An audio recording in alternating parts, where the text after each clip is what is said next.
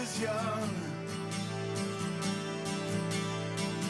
Since I was a little boy with a toy gun.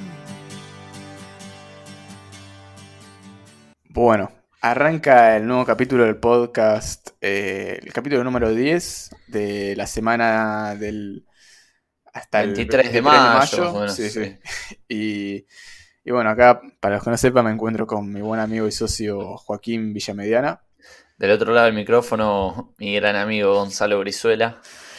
Y bueno, eh, semana movida, ¿no? ¿Qué decir de, lo que estuvimos viviendo estos días?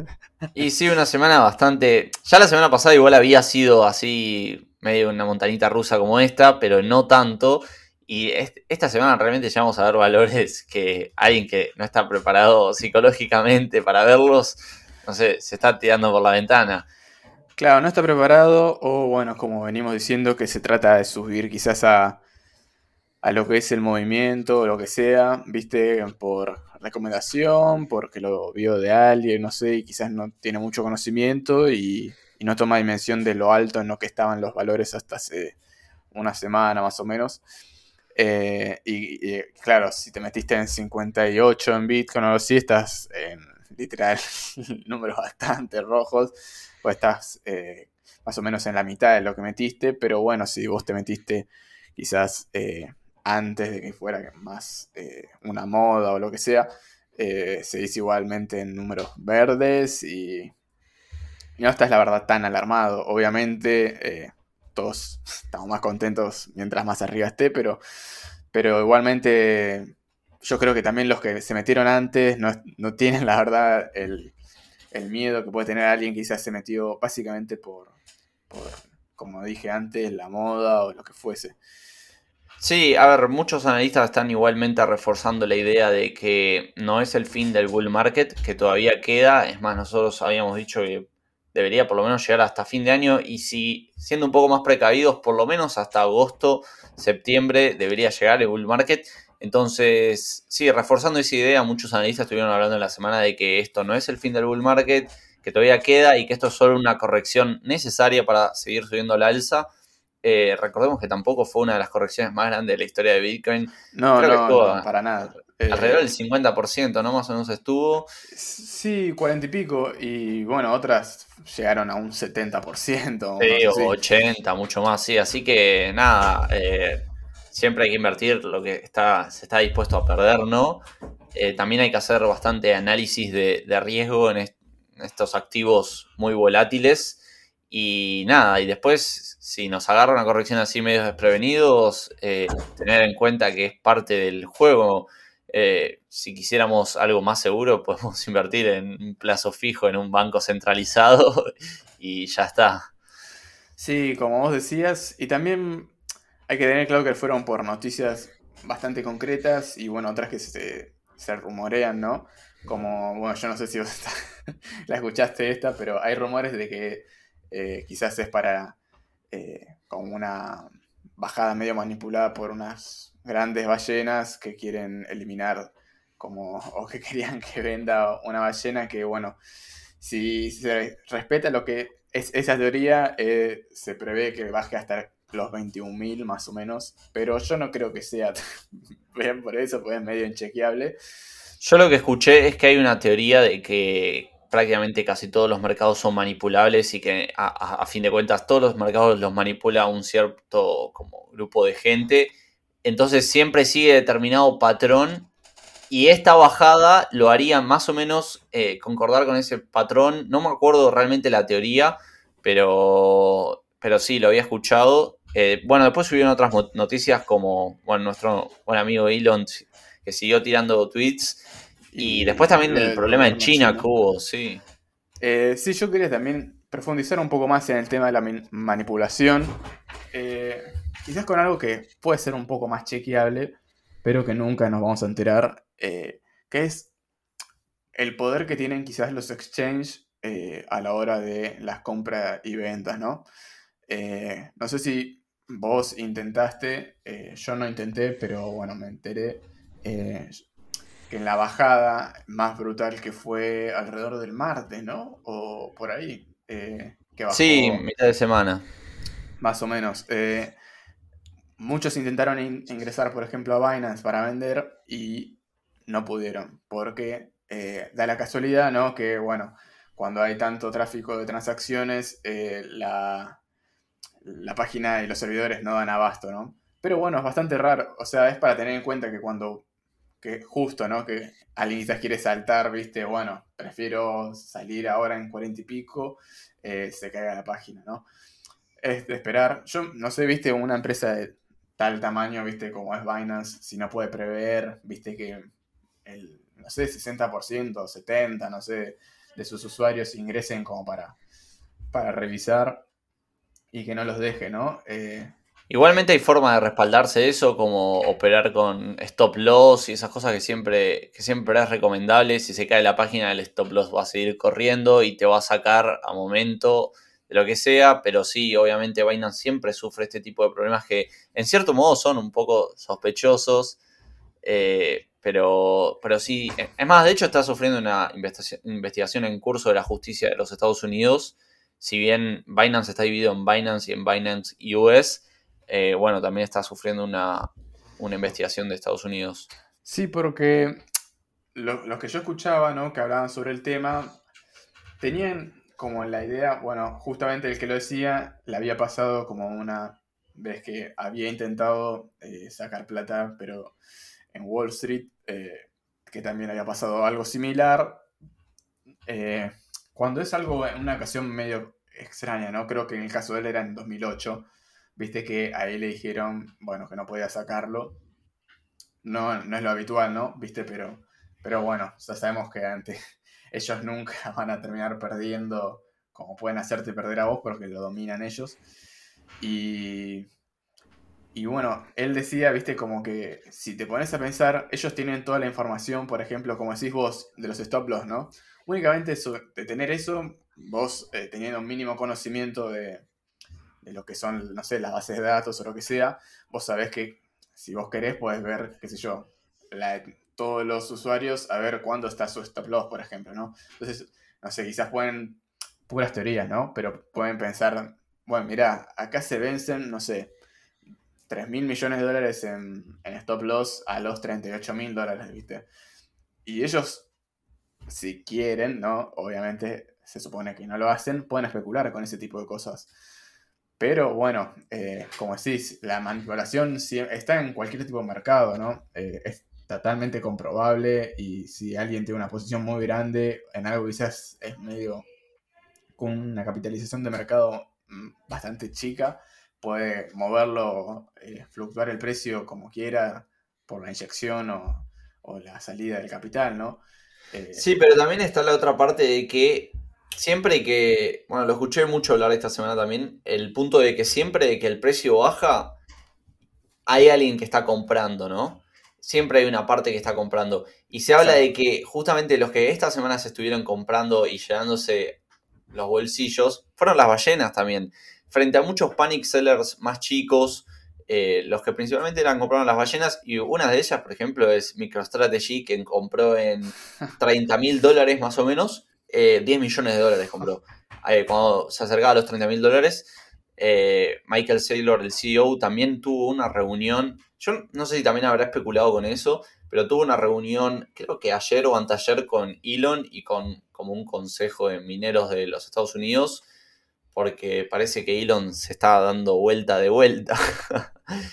Pasó desde, Sí, no, no, pasó de decir que, Bitcoin era lo mejor y que ayudaba a la descentralización, todo, a decir que no, que eh, era un problema para el medio ambiente y todo, y ahora está diciendo que hay un panorama prometedor porque se reunió con los mineros y no sé qué. Esto ya no me gusta para nada a mí, la verdad, pero bueno.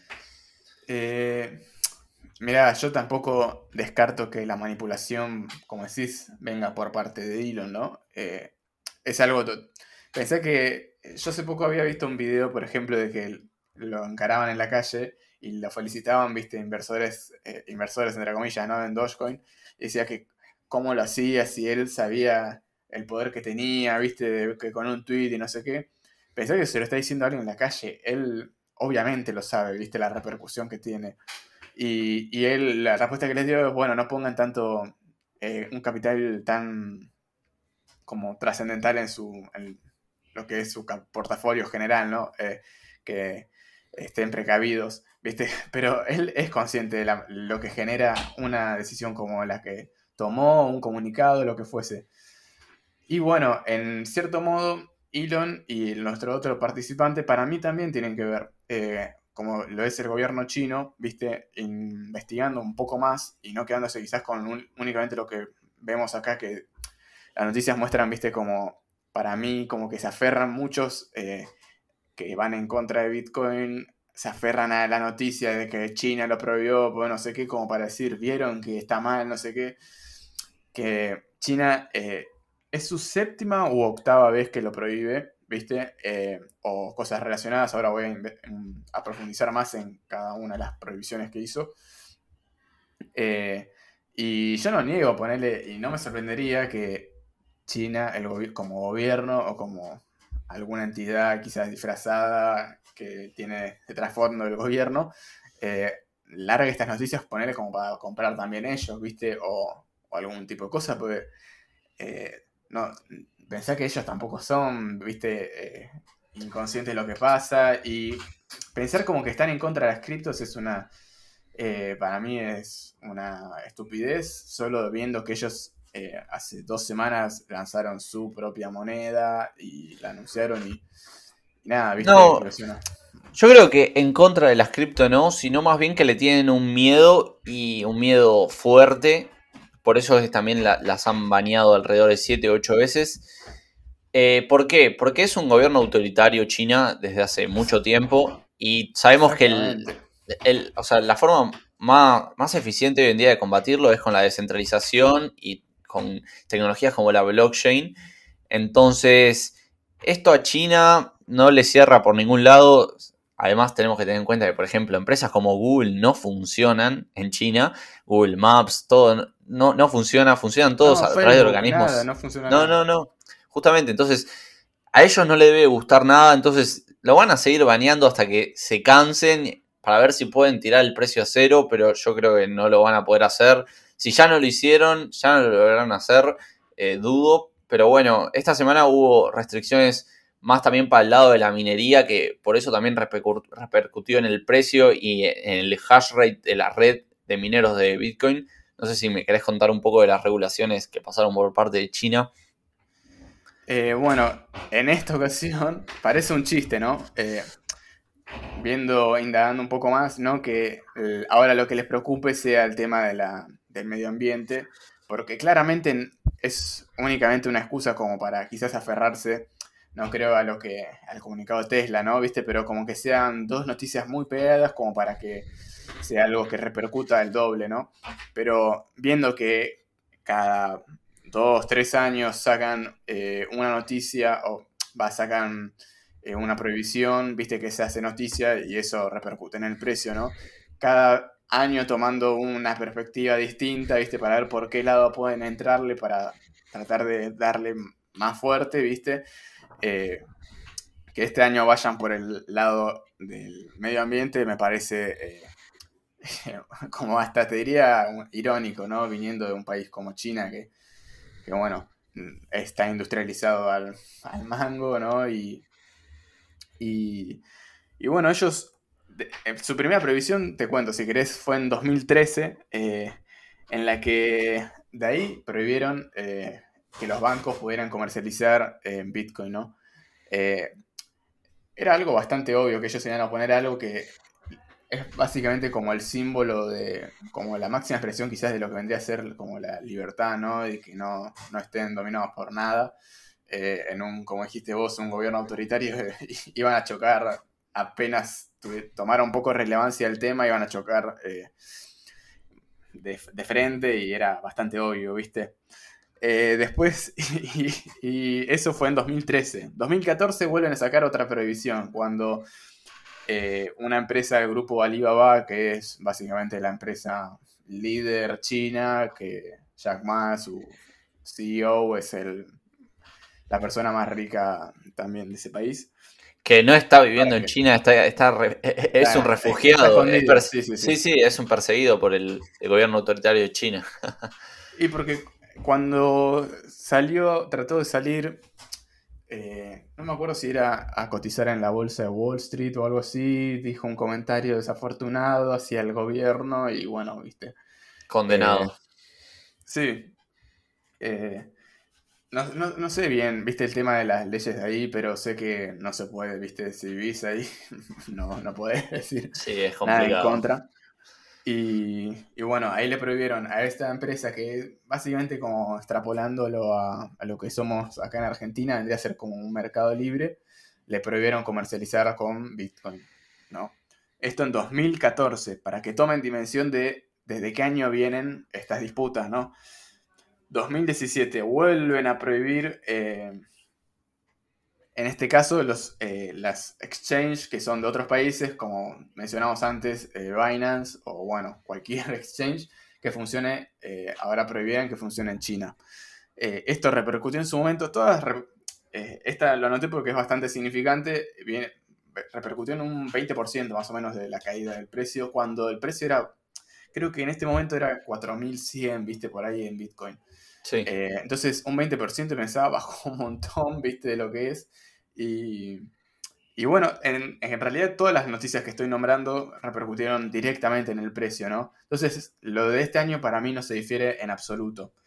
Y eh, bueno, en, este, en 2018 volvieron a hacer un bloqueo que coincidió con el ciclo, eh, bueno, la, finalización del ciclo alcista pasado, ¿no? que bueno, en esta prohibición constaba de limitar a todas las páginas que tuvieran algo que ver con Bitcoin en China, ¿no? Como dijiste vos, Google, todas esas ya están prohibidas de por sí. Eh, y bueno, eh, en este caso sumaron a esa prohibición o a esa limitación todas las que tengan que ver con Bitcoin. Esto es algo a tener en cuenta igualmente porque lo que es como en otras ocasiones que vos nombraste, no me acuerdo cómo decías, cuando los que vendes la noticia y no en realidad. Sí, vender el rumor, eh, vender el rumor, comprar la noticia, me parece que es. No, comprar, eh, comprar el rumor, vender la noticia, ahí está. Bueno, eh, como decís, siempre mm, cuando hay estas noticias chinas hay que tomarlas como con pinzas porque no me acuerdo exacto el porcentaje, pero en China todos los que bueno, vienen usando Bitcoin, ya vemos todo lo que está bloqueado desde ese momento, usan VPNs, ¿no? Entonces, sí. Que ahora prohíban eh, que Bitcoin haga tal cosa, que es más o menos lo mismo porque igualmente es medio irregulable, ¿viste?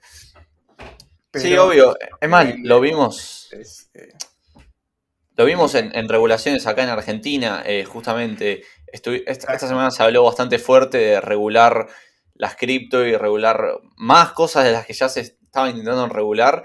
Y mi único pensamiento en la semana fue, primero, no tienen idea más o menos de cómo agarrarlo, no están informados. Eh, hablando de mi país, ¿no? En Argentina. Segundo, lo único que van a lograr con estas regulaciones, no van a eliminar el mercado, no van a regular casi nada, la verdad, porque los grandes mercados son P2P. El principal problema que van a generar es fundir a los exchanges locales, como lo pueden ser Ripio o algunos otros así un poco más chicos y locales. Los van a fundir y van a ser todos puestos de trabajo perdidos y, es una tristeza que realmente se tomen este, estas, estas decisiones sin tener tanta información, la verdad. Pero bueno, eso es un poco lo que estuvo pasando también por acá. Y yo, la, la verdad que esta semana estuve, con respecto al otro que me decías, del panorama, me, hizo acordar mucho a uno de los discursos, bueno, me parece que fue una nota a los inversores que dejó Jeff Bezos allá por el 2001, me parece que fue, cuando el precio, las acciones de Amazon se fueron como a 6 dólares. Él hacía la carta de inversores y les comentaba, les decía, miren, el precio de las acciones está yendo en picada, pero el precio de las acciones realmente no tiene nada que ver con la empresa, es más eh, respecto al mercado dice, yo estoy mirando muchos parámetros de la empresa, como, no sé, el crecimiento de, la cantidad de gente que vende y un montón de, ese estilo de cosas, y van todos a bien. Entonces, no termino de entender por qué las acciones van a mal. Y es porque no está, está tan estrechamente relacionado. Y yo esta semana lo pensé muy fuertemente con Bitcoin, porque, no solo con Bitcoin, sino con las tecnologías blockchain, sino porque de cara al año que viene y a este año tenemos actualizaciones muy prometedoras e importantes como el IP 159 de, de, de Ethereum, Ethereum 2.0, Cardano sacó Smart Contracts y así aparecen proyectos innovadores todos los días. Y por más que el precio se vaya de vuelta a 5 mil dólares, eso no necesariamente tiene que reflejar lo que está pasando y lo que va a pasar a futuro eh, de cara a las tecnologías blockchain. Entonces, para toda la gente que holdea, me parece más importante mirar eso que el precio que hoy está en 60 mil dólares, mañana está en 20 mil, pasado capaz que en 5 mil y pasado en 120 mil. Entonces, si nos centramos bien, lo importante es mirar cómo avanza el ecosistema y cómo avanzan las noticias. Eh, pueden ser malas también, ¿eh? pero para mí en este caso son más buenas que malas. Sí, sí. Eh, pero bueno, eh, como decís vos, este, tipo de cosas, y yo creo que también mucho de las empresas de tecnología, se manejan básicamente por el tema de la especulación. Cuando se pone de moda un tema o un, existe un referente que se sigue quizás en parte ciegamente o como por meme o cosas así, eh, se pierde quizás un poco de la información que es como lo que decía eh, Jeff Bezos, ¿no? De que, bueno, si todo sigue bien o, al revés, todo está yendo mal, eh, hay veces que no coincide eso con el tema de, las, de los valores.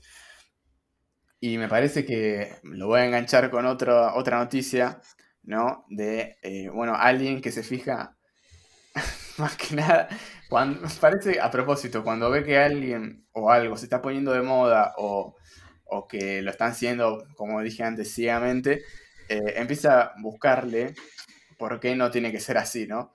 Y cuando lo encuentran, eh, profundiza en eso y... Y va con todo. claro, sí. Estoy hablando de Michael Berry, un personaje ya conocido en nuestro podcast. Estoy hablando de el principal beneficiado en la crisis del 2008, básicamente porque se dio cuenta de que estaba todo atado a los pelos y, emitió acciones en corto, ¿no? Eh, sí, los y bueno, ahora volvió a hacer de las suyas. Exactamente. Ahora eh, volvió a hacer de las suyas y bueno, anunció, eh, más que nada, no sé si lo anunció él o se filtró, la cantidad y la, la magnitud de eh, sus acciones en corto hacia Tesla, la empresa eh, de Elon Musk. Que bueno, ya se sabía desde diciembre más o menos, o diciembre o enero, que él tenía unas posiciones en contra de, Tesla. Y bueno, se anunció oficialmente creo que alrededor de marzo, cuando justamente tocó su máximo histórico. Eh, alrededor de los 800 dólares, creo que era, o por ahí. Eh, y, y, bueno, se filtró ahora cuánto tiene y eran alrededor de 800 mil eh, contratos en corto, un equivalente creo que a 500 millones de dólares. Si mal no recuerdo, era una posición, como dije antes, gigantesca, ¿no? y, y bueno, como mencionamos la semana pasada también, las eh, acciones de tecnología le estuvieron dando duro esta semana, la semana pasada. Esta semana se recuperaron un poco, pero bueno, vienen de una caída bastante interesante y es probable que sigan cayendo hasta mediados de año. Eh, más que nada porque estaban infladas y en este caso más de lo normal. Eh, porque bueno, él empezó a... tiró varios ítems por los cuales cree que eh, quizás no, eh, no es tan rentable eh, como se cree, ¿no? Porque, bueno, como mencionamos hace dos semanas, Tesla anunció sus, sus números del primer trimestre y por primera vez, creo, o segunda vez en toda su historia tuvo un profit. pero ah, se desconoce que en realidad fue en gran parte gracias a los contratos de, emisión eh, resultados de la no emisión de carbono o algo así se llama, ¿no? que son bonos que les dan a las empresas que son eco-friendly, que, bueno, eh, equivalieron a unos 512 millones de dólares aproximadamente, más la venta de su participación en Bitcoin, ¿no? que equivale a otros ciento y pico de millones de dólares. Eh, entonces, por eso básicamente estuvieron en profit, no porque vendieran muchos autos. Y si no era por eso, hubieran estado en 200 millones de dólares negativos. Eh, que bueno, como es una empresa que en realidad apunta a muy largo plazo, ¿no? Pero en realidad sus acciones están muy sobrevaloradas y, y bueno, Michael Berry se dio cuenta de esto y antes del podcast, ¿cuánto calculamos? Ciento y pico millones ya habría sacado. Y más o menos con la caída de que había sido desde que él, sí, desde que él generó la acción, la posición en short era más o menos de un 20 o 25%, lo que, lo que le habrá generado aproximadamente unos 100 o ciento y pico millones de, de ganancia. Yo la verdad no sé cuál es el panorama más interno de la empresa de Tesla lo que está pasando. Pero lo que sí sé es que ellos, por ejemplo, tienen la mega fábrica que están construyendo en Alemania. Y en China. Y en China también. Y con eso, yo espero que ahí levante un poco más. Si bien es cierto que seguimos con la crisis de microchips que venimos hablando desde hace meses acá, eh, espero que eso sea un salvavidas. Creo que se termina la de Alemania cerca del 2022, o, pero está bastante avanzada. Pero bueno, Tesla viene ya para atrás con los números, eh, así que vamos a ver qué, le depara para el futuro. Eh, sí, por eso decía, tampoco es tan em, malo, ¿no? Que tengan, obviamente son números gigantescos, ¿no? 200 millones de dólares eh, abajo, ¿no? pero bueno, como decís vos, está en proceso de expansión, ¿no? No, está, no es una empresa que esté todavía de todo asentada, ¿no? Y y bueno, como decís, estaba construyendo una, empresa, eh, una, una fábrica en, Alemania, otra en China. Y, bueno, pero como dijiste también, eh, el problema de los chips es muy jodido para ellos. Porque básicamente pone en jaque toda su cadena de suministros, ¿no? Por la eh, cantidad de chips que necesitan. Y, y, no solo es eso, también el tema de las baterías, todo, están complicados con bastantes cosas que hacen que la cadena de suministros no sea del todo eficiente y que como algo más escalado, tampoco cree él que si no se resuelve bien ese tema, eh, puedan eh, responder a quizás la demanda o lo que necesiten, viste, más adelante, ¿no? Eh, previendo, como dijiste, un problema con los chips. Entonces, qué sé yo, para tener en cuenta, ¿no? yo creo que abrirla ahí también era bastante jugado. Si la abrías ahí es que tenías que tener claro, viste, por eso tampoco recomendamos quizás abrir de ahora en adelante una posición en corto, aunque creamos que van a seguir eh, acomodándose las acciones. Eh, qué sé yo. Sí, y a ver, Elon viene apareciendo en, diversos campos, ya pasamos por el Bitcoin, ya pasamos por los automotores y nos queda un poco hablar del, espacio, ¿no?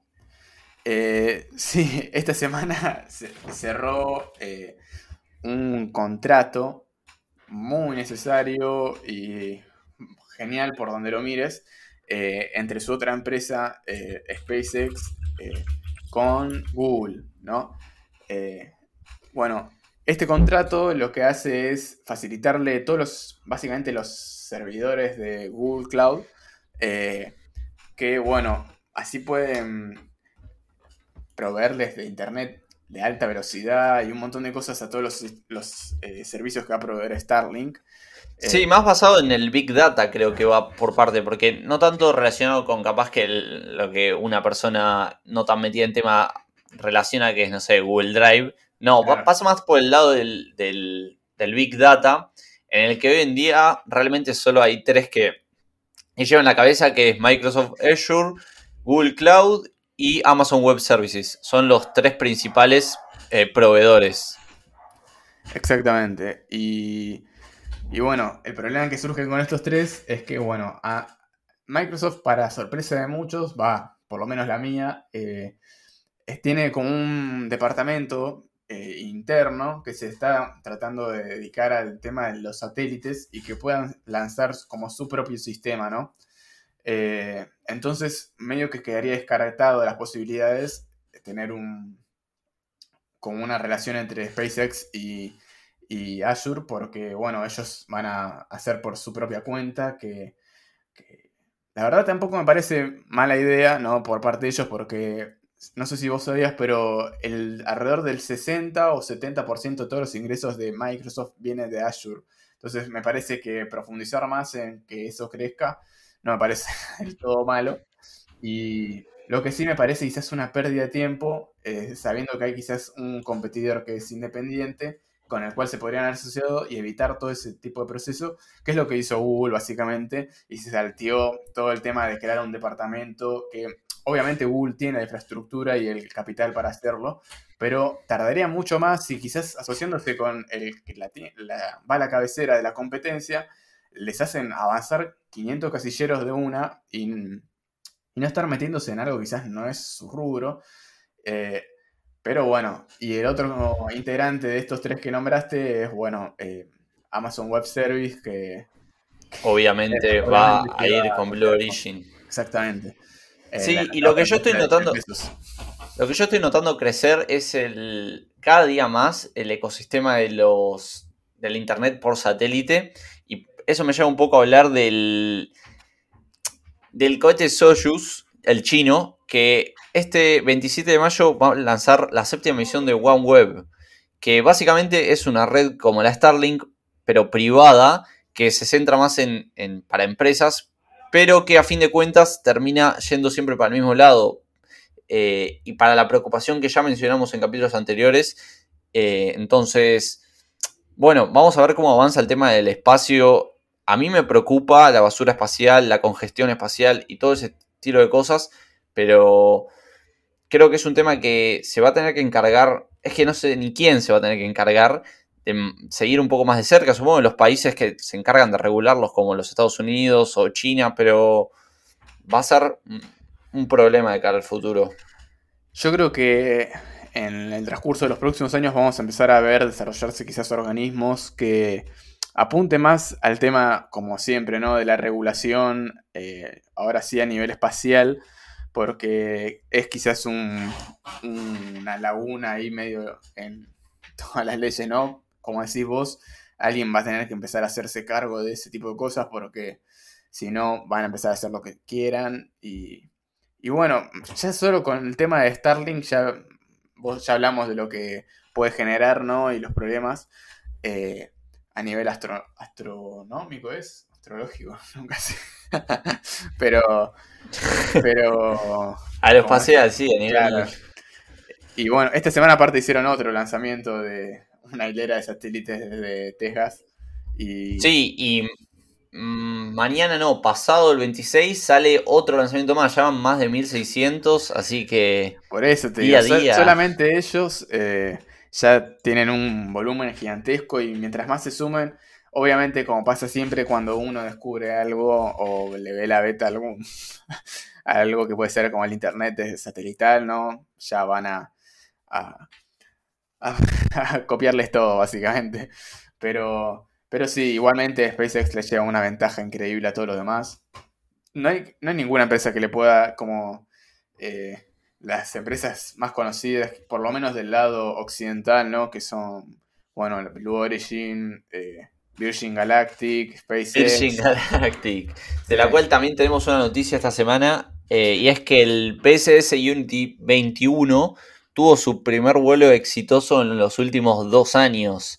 Básicamente es una nave un tanto diferente que se basa en una nave, un, prácticamente un avión enorme que la lleva hasta no, no recuerdo cuántos kilómetros de altura y desde ahí se acciona el propulsor que tiene y va prácticamente a creo que 43 kilómetros o básicamente al espacio. Y bueno, es una buena noticia para ellos que venían mal tras mal tras mal. Habían lanzado una misión creo que hace dos meses más o menos, pero tuvieron que abortar. Eh, pero bueno, muy bueno para ellos y para su futuro comercial. Ellos apuntan más al turismo, ¿no? Exacto. Ellos buscan eso. Exactamente el, si bien van al espacio, van a la parte en la que se genera la curva, ya se, se, ve la curvatura de la Tierra, ¿no? Están un tiempo ahí y después baja y aterriza como si fuera un avión normal. Pero sí, no, no, apunta, por ejemplo, lanzar eh, carga útil a la ISS o apuntar a ir a, la Luna, no, no. Ellos, para los que no conozcan bien, son del grupo Virgin, ¿no? Que tienen Virgin Atlantic Airways, que bueno, es una aerolínea, ¿no? Entonces me parece que, querrán profundizar más por ese lado, eh, ya está viendo que tienen experiencia en el rubro. Pero bueno, a lo que iba también, como decías vos, eh, es que están en otro tipo de, en otro, en otra posición, no, no apuntan a lo mismo. Eh, y les falta mucho. Pensar que ellos recién están ahora haciendo vuelos exitosos recién a partir de esta semana y SpaceX, como dijiste también antes, tiene 1600 satélites aproximadamente, ¿no? Eh, pero claramente les dan una ventaja descomunal y bueno, Blue Origin tampoco es que está tanto mejor. Va mejor obviamente que Virgin Galactic, pero tampoco es que eh, para mí alcanza la, la magnitud de los avances que tiene SpaceX, que viene hace años ya eh, pudiendo cumplir objetivos con bastante regularidad.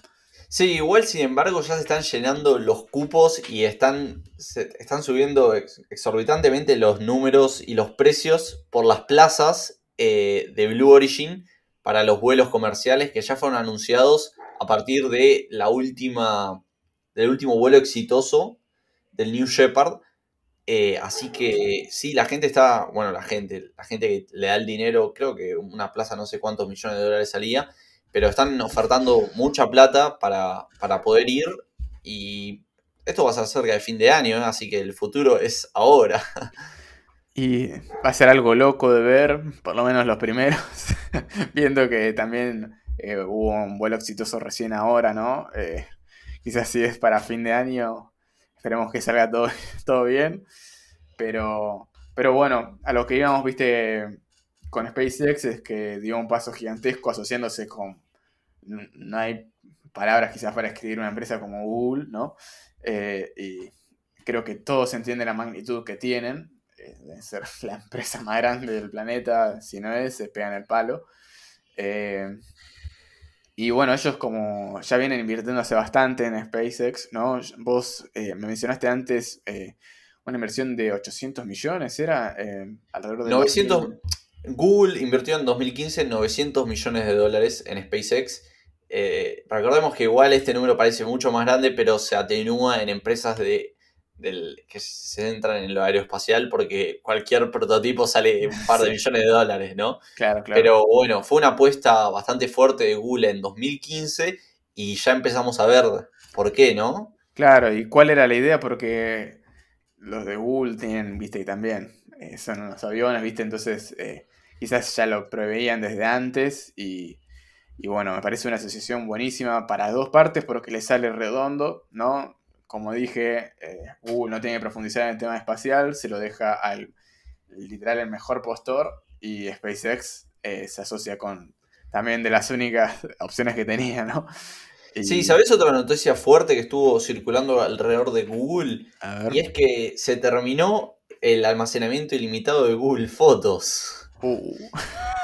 sí, a partir de ahora no va a ser más ilimitado y va a tener un cupo de 15 GB. Eh, y junto con mm. esto también lanzaron un paquete de. un paquete de herramientas y mejoras para, por ejemplo, poder eliminar muchas de las fotos que el Google. Google te va a hacer una selección de fotos que probablemente no quieras guardar y te va a ayudar a limpiar un poco todo porque se viene este capeo de 15 GB. Eh, lo, cual a mucha gente supongo que lo va, le, va a hacer tener que sacar ya. Eh, no sé, las fotos o algo por el estilo para que no les cobren o para que no les eliminen las fotos. Y sí, porque aparte son noticias que como son decisiones que se toman, quizás se escuchan a la ligera, pero, pero implica quizás que si ellos cobren 2 dólares por eso, sus ingresos también se vean incrementados de forma bastante interesante. Eh, pero sí, yo no, yo supongo que igual van a dar quizás un mes o lo que sea como para para que los que tengan fotos ahí puedan descargarlas o, algo. No creo que te, las borren, ¿viste? Porque sería un problema para todos. pero, pero bueno. Eh, sí, sí, vamos a ver cómo avanza este tema. Y por el otro lado, siguiendo también con el estilo del capeo. a ver volvemos un poco con Nvidia, que ya había sido un poco el ojo de la tormenta hace realmente dos meses, cuando salió la, nueva RTX 3060, que anunciaron que se iba a, iba a estar capada para minería y efectivamente lo está. Pero bueno, después, bueno, sabemos que hubo una filtración de drivers y hoy en día se pueden descapear en Windows y Linux se está avanzando, de a poquito se las van, se le va salteando el capeo. Pero bueno, ahora Nvidia salió a decir, contra todo pronóstico, porque se pensaba que ya iban a cortarla con este tema después de la última filtración de drivers, salió a decir que a partir de la 3060, la 3060 Ti, las nuevas que empiezan más o menos en un mes o en junio, julio, a partir de esa fecha todas las nuevas van a estar capadas también para minería. Eso incluye la 3070, 3080, 3090, 3070 Ti que tiene que salir y toda esa gama de placas. Así que bueno, otra fuerte apuesta contra los mineros de, Nvidia. Vamos a ver en qué termina. Por todos lados le están dando a los mineros, ya sea de GPUs o SIX, eh, ya sea el gobierno chino o el mismísimo Nvidia. Eh, pero bueno, ellos resisten a todo mal pronóstico. Pero. Pero bueno, igualmente, qué sé yo, esas son noticias que siempre salen desde, desde siempre y como dijiste vos, ya se levantaron, se filtraron así, que bueno, se cree también que fue quizás medio a propósito para, bueno, quedar bien con los mineros y bien con los gamers, que eran los que se estaban quejando. Eh, sí, porque además no están teniendo mucho éxito las placas especializadas para minería que sacó Nvidia, las 30HX, 60HX y 90HX, me parece que se llaman, pero realmente no están teniendo mucho éxito. No, y más para países como acá que no llega nada, y lo que llega te lo cobran cinco veces más. Eh, e, era algo obviamente inviable, ¿viste? Y, y bueno, siempre, siempre le van a encontrar la vuelta, ¿viste? Así que, que bueno, más o menos a ver qué nos depara esta semana las criptos y Elon Musk y, los, temas típicos. Esperemos que se canse un rato de tuitear. Claro, y que deje que fluya el mercado para, Exacto, para donde quiera. Para donde tenga que ser. Claro, claro. Y bueno, eso me parece fue todo por, esta semana. Sí, si les gustó, nos pueden seguir en nuestro Instagram, Black Solutions, nuestra página web, blacktangosolutions.com de nuestros emprendimientos aparte, en Tu Próximo Abogado, en Instagram, tuproximoabogado.com. Si hay algún letrado escuchando el podcast, si quiere registrarse, vendría bien. Esta semana superamos igualmente, lo, estamos acercándonos a los 250 usuarios profesionales ya registrados, eh, lo cual nos pone muy contentos. y también, bueno, en tu próxima prop en Instagram en tu próxima prop.com en para registrar si alguno tiene un inmueble en venta. Y eso sería. Esos son nuestros patrocinadores. Así es. Y bueno, que tengan una buena semana. Eso es todo. Nos vemos.